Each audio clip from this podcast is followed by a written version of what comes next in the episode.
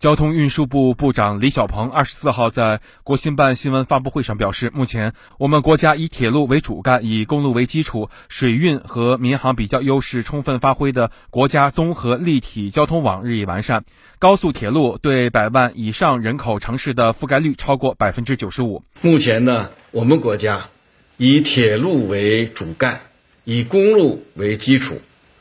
水运和民航的比较优势。充分发挥的这样一个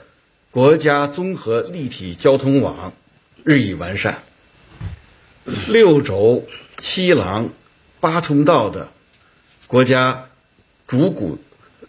国家综合立体交通网的主骨架空间已经初步形成。